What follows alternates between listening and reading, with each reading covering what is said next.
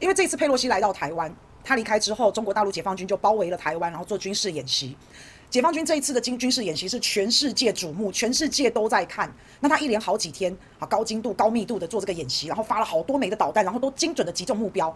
那在全世界都在看着解放军的军事演习的时候，而且大家都想要鸡蛋里挑骨头，想要来调侃调侃解放军，笑一笑，酸一酸他们。结果中国大陆在众目睽睽之下完成了这种高强度、高精度的军事演习。那其实我们相信啊，在这一次军事行动、演训行动之后。啊，应该全世界都会开始有重新的思考。诶，我们可能可以跟中国大陆买武器啊，买军备、买装备啊。中国大陆的军工产业、中国大陆的军事实力的提升，被全世界看到了，甚至可以说被全世界认可。所以之后中国大陆它的军事销售应该会不错哈。那美国到底是怎么想？我不知道。好，他到底怕不怕？我不知道。美国到底是不是纸老虎？我也不知道。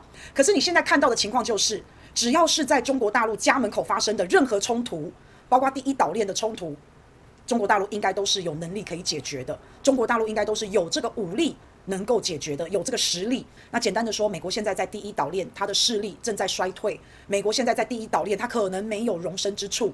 所以目前在军事上啊，其实中美可能也打不起来啊，目前呐、啊。但是在其他领域上面，那个竞争哦，那就之激烈了。为了不要让中国崛起，为了要围堵中国，美国会用各种各种理由说中国大陆威胁大家啊，中国威胁论啊，啊，各种各种理由一定要围堵它。那围堵它，顺便再把东亚这个地区啊掏空。有一天，万一美国真的守不住第一岛链，他真的守不住东亚这一块，在他走的时候，他必定会留下一个萧条的、后患无穷的、争端无穷的东亚来留给中国，留给中国大陆，留给东亚这边是毫无经济价值、没有价值的一个东亚，他一定是这样做啊。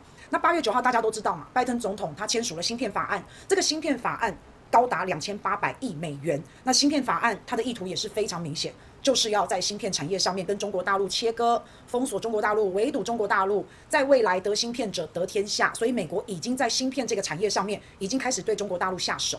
那美国在围堵中国大陆的一个过程当中，它也进一步在掏空东亚这一块的经济产业，好，尤其是芯片，它要叫三星啊，要叫台积电啊，啊，你们全部都来美国啊，你们就不要留在东亚啊，这就是对东亚的芯片经济产业的一种掏空嘛。那除了要掏空中国大陆，还顺便要掏空东亚的芯片，那没办法，因为美国自己也知道。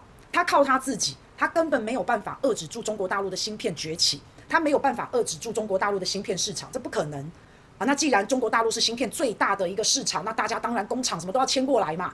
所以很多的工厂，像三星、海力士、台积电，好，这些高端的芯片企业，他们纷纷都聚集在中国大陆周边啊，那就有一个群聚效益。为什么？他他当然企业就是为了更好的利益嘛，更大的利润，所以就纷纷到中国大陆投资建厂啊。你知道美国看到了。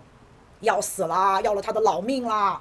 举例来说，台积电就在帮忙协助生产 F 三五战斗机里面运算的这个芯片呢，那这多可怕啊！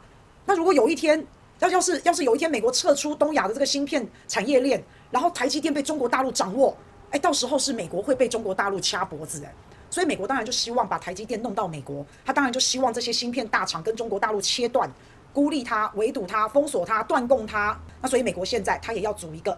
星期四超人啊，就是这芯片四方联盟。那里面其中针对台湾的，那当然就是希望台积电可以加入啊，还有韩国啊，还有日本啊，还有美国啊，啊，就这就这四个芯片四方联盟。那这样子的联盟，除了可以保护美国自己本身啊，可以提振自己美国本身的芯片产业，顺便还可以围堵中国，又可以掏空东亚各国的经济基础，打破东亚这个芯片聚落的这样子的一个规模，这样子的一个优势啊，他就是这样想而已嘛。那可是不好意思哦，因为。全世界买芯片最多的啊，就是中国大陆。全世界你制造出来的芯片，你大概六成以上都要卖给中国大陆。诶，那在这种情况下，这一些企业，不管是三星、韩国、日本、台湾，那你到中国大陆去设厂去投资，这完全非常的符合经济效益。那但是美国他们喜欢做服务业啊，股票、金融投资，哇，那个有没有那个钱来得快啊？芯片制造业开玩笑，芯片制造电子业啊，晶圆代工业，这是个什么产业啊？这是很很辛苦的，这是卖干的耶。芯片制造、芯片设计是苦差事，员工要随时待命，你要随时赶交期，随时要赶设计，随时要改设计，而且客户在催的时候，哇，那真的是逼死人呢。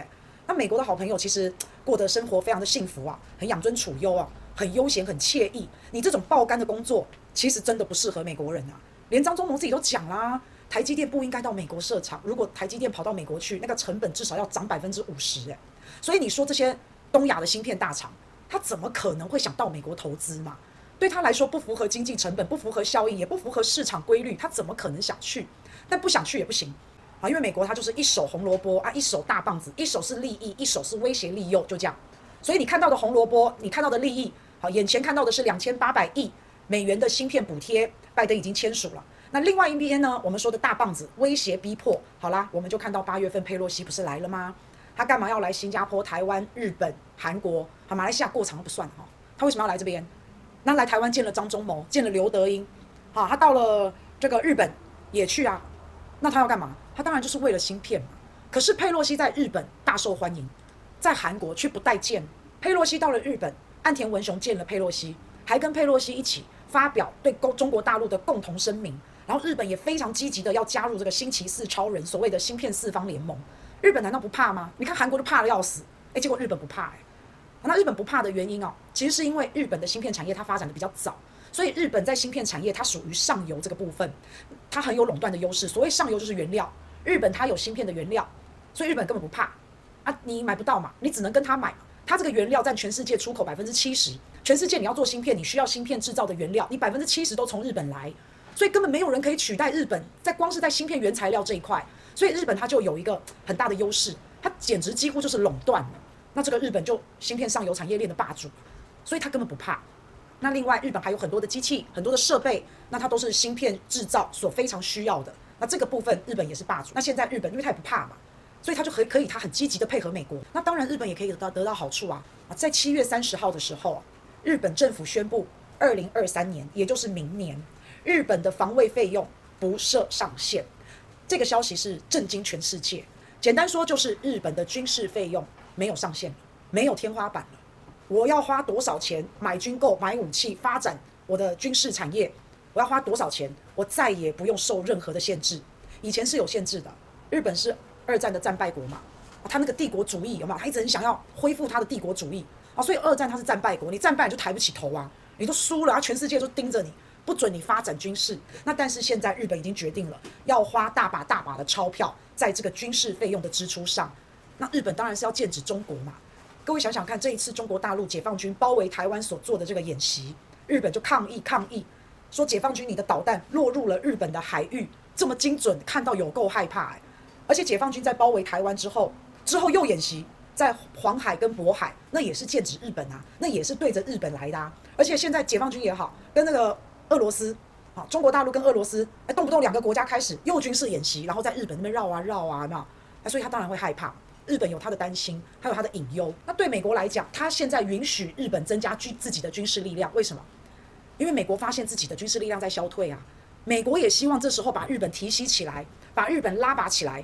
好，美国让日本的军事力量增加，美国答应了，日本也答应美国要变成惊奇四超人，要加入芯片四方联盟，所以大家就是互利互惠嘛。现在美国一定要跟日本一起，然后来遏制中国大陆，他们才有可能互相比较有安全感。所以日本的军事经费增加的话，它有了很多很棒的武器啊，越来越多的船坚炮利啊，那你可想而知，在这一块区域应该会带来更多的地缘冲突吧？你看日本跟俄罗斯，他们有北方四岛问题。日本跟韩国有独岛问题，日本跟中国大陆，诶，应该是台湾哦。日本跟台湾有钓鱼台问题，钓鱼台现在就是中国大陆的啊，啊，现在钓鱼台就是中国大陆的海军就在那边一直巡逻，畅行无阻啊。日本已经被中国大陆赶出钓鱼台的那个区域了啦。可是日本如果在增加军费之后，他有了足够的设备，有了很厉害的武器，你相信我，他一定会再重返钓鱼台，他一定会再回头来跟中国大陆竞争钓鱼台，一定会的。